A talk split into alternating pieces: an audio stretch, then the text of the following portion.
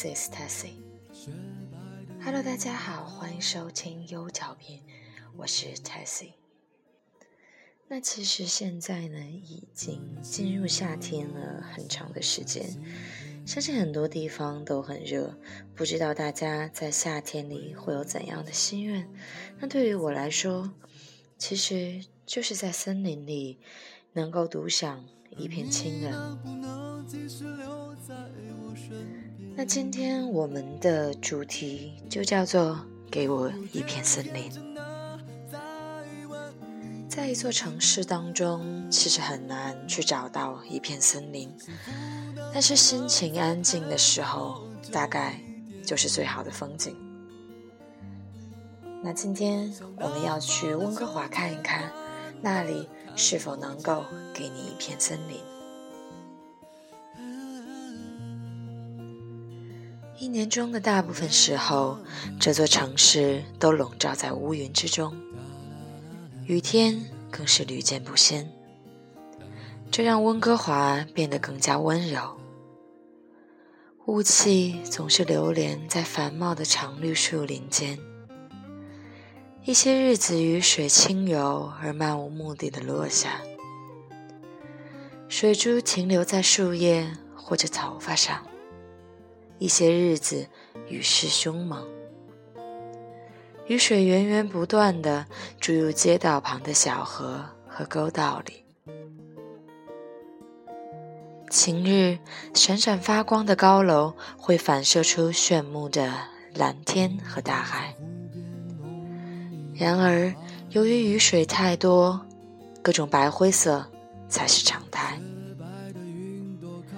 上班族和游客们在咖啡馆和寿司店里进进出出的时候。用彩色的雨点点缀着这座湿滑的城市。行色匆匆的骑行者们穿着防水装备，穿过街上形成的雨水洼。女人们带着瑜伽垫涌入健身房上早课。许多桥梁和小渡轮经水路将汽车和旅客送往城市的中心。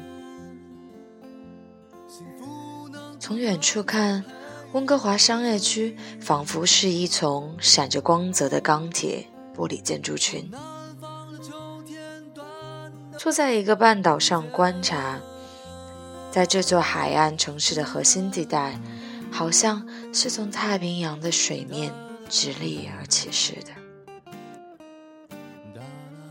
现代化的高楼、酒店和公寓大厦外，便是皑皑白雪。覆盖的山峦。当地的艺术兼作家道格拉斯·库普兰德以创作温哥华的怪怪异小说而闻名。他将这座城市称为“玻璃之城”。在他的同名小说里，他对温哥华鲜明的城市风格做出了解释。温哥华之所以偏爱钢铁。玻璃结构，而非砖石结构，是出于对阳光的渴求。一栋栋细长的摩天大楼几乎难分彼此，每一层都装有整面的玻璃幕墙，可以望见开阔的山峰和河湾景致。砖石建造的老房子扰乱了温哥华大部分区域所呈现的崭新的感觉。在这样一座由蓝色、绿色、白色和灰色色块构建的平滑城市里，显得奇怪又不合时宜。清晨的温哥华灰蒙蒙的，潮湿而清新。从市中心往北部的布勒内湾方向驶去，风越刮越大，有一种海盐的味道。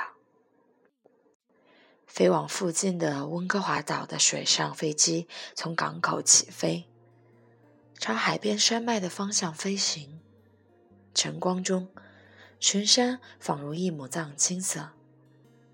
海滩上，游客们聚集在道格拉斯·库普兰德献给这座城市的另一份礼物——一件形似电子金的雕塑周围。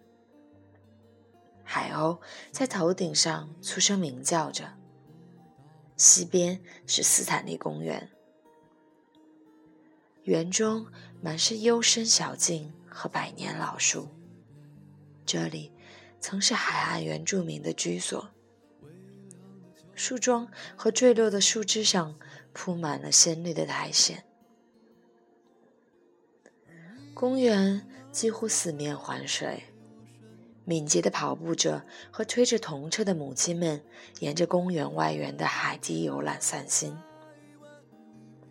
连接着斯坦利公园的是石门大桥。这座有三条行车道的悬索吊桥将市中心从北面的山脉连在一起，后面是城郊及滑雪胜地。从阿拉斯加返航的沉甸甸的游轮和游艇进出的海港，都要从这座桥下经过。滑雪的人们将装备绑在汽车顶上，驶入弯曲的高速公路，目的地便是惠斯勒。在晴朗的日子里，太阳慢慢西沉，耀眼的大沙变成一片金黄。白日将至，高楼明亮的灯火穿透巨大的玻璃窗，点缀着温哥华的天际线。在稍纵即逝的一瞬间，玻璃大厦映照出落日绚丽的色彩，而整座城市都仿佛着了火一般。寻找快乐的人们在英吉利海湾一边吃冰淇淋，一边看日落。终于，最后一丝光亮都会消失在群山之间。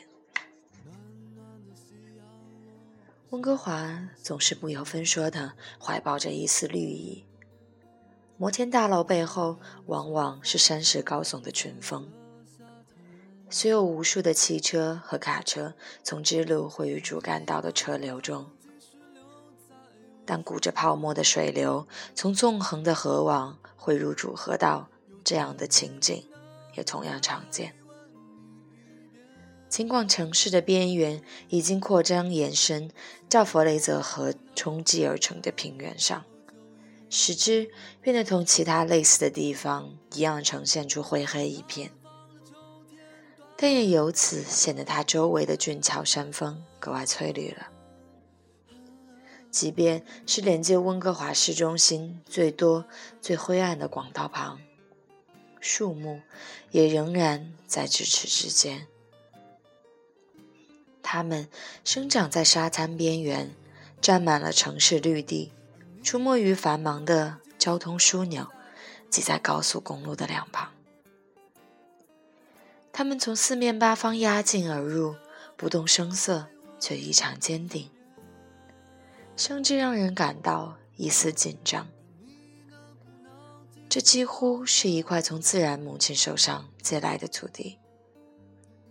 冷杉、紫杉、雪松、枫树、桦树、铁杉、云杉和松树，这些温哥华最古老、最警醒的居民的名字，如诗歌一般流淌其间。每一棵树木都有自己的历史和传说，它们也是温哥华的故事中不可或缺的一部分。如果不了解这些最有魅力的市民，你的温哥华之旅将会是不完整的。任何经验丰富的旅行家都会知道，不是在树上刻上字就能显得出你很酷。想要真正深入了解一个地方，你非得像一个本地人那样走路、说话和摇摆。那在最后呢，我来跟大家分享一篇序言，这是 C Will 的编辑在首页写的一篇文章。随着时光流逝，我逐渐认识到，旅途再美，也终究不是家。年轻的时候，我幻想过去哥斯达黎加，住在加勒比海海边，或者到漫天沙土、炙热无比的摩洛哥去，在镀金的利雅得生活。如此放纵不羁的生活方式，对某些人来说，未尝不是一种现实的选择。但于我，终究只不过是将生活设想成度假的加长版，仅此而已。多年来，由于居所频繁变动，尽管我仍然渴望与众不同的住宅，但仅凭视觉冲击力，已经无法让我在某地长留。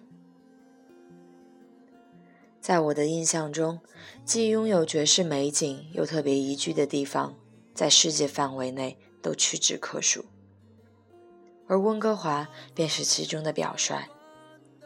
这座城市被皑皑雪山、郁郁松林以及湛蓝的太平洋所环绕。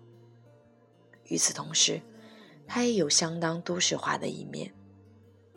在繁华的闹市区，高楼大厦的轮廓在灰冷色的天空映衬的显得格外自信。温哥华不是我最爱造访的城市，而且是我最乐于称之为家的地方，在我心中占据了独一无二的位置。由于雨水充沛，这里的绿色植被总是散发着水灵灵的幽默美感。我的少年时代便是在这样的环境中度过的。每当飞机降落在温哥华机场时，我都会感到一种由衷的安适。出于这些缘故，这一期的古物最长的章节便给了我的故乡温哥华。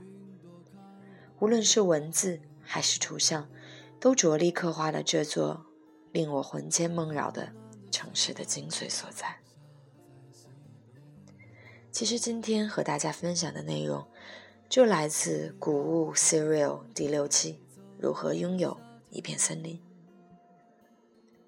希望每一个你，无论身处何方，无论身处何地，无论被怎样的事情所困扰，都能够拥有一片属于自己的森林。也希望这片森林会带给你一种由衷的安适。感谢大家收听本期的节目。那我们的背景音乐呢，是来自宁夏的。南方的秋天。See you next time.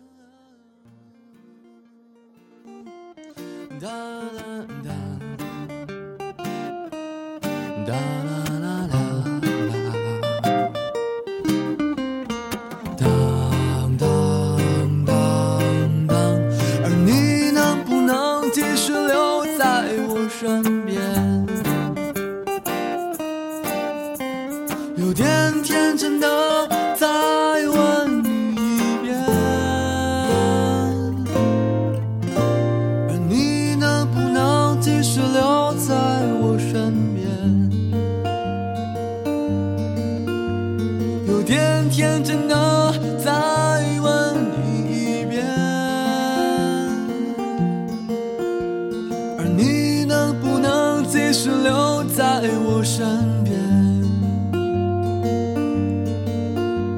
有点天真的。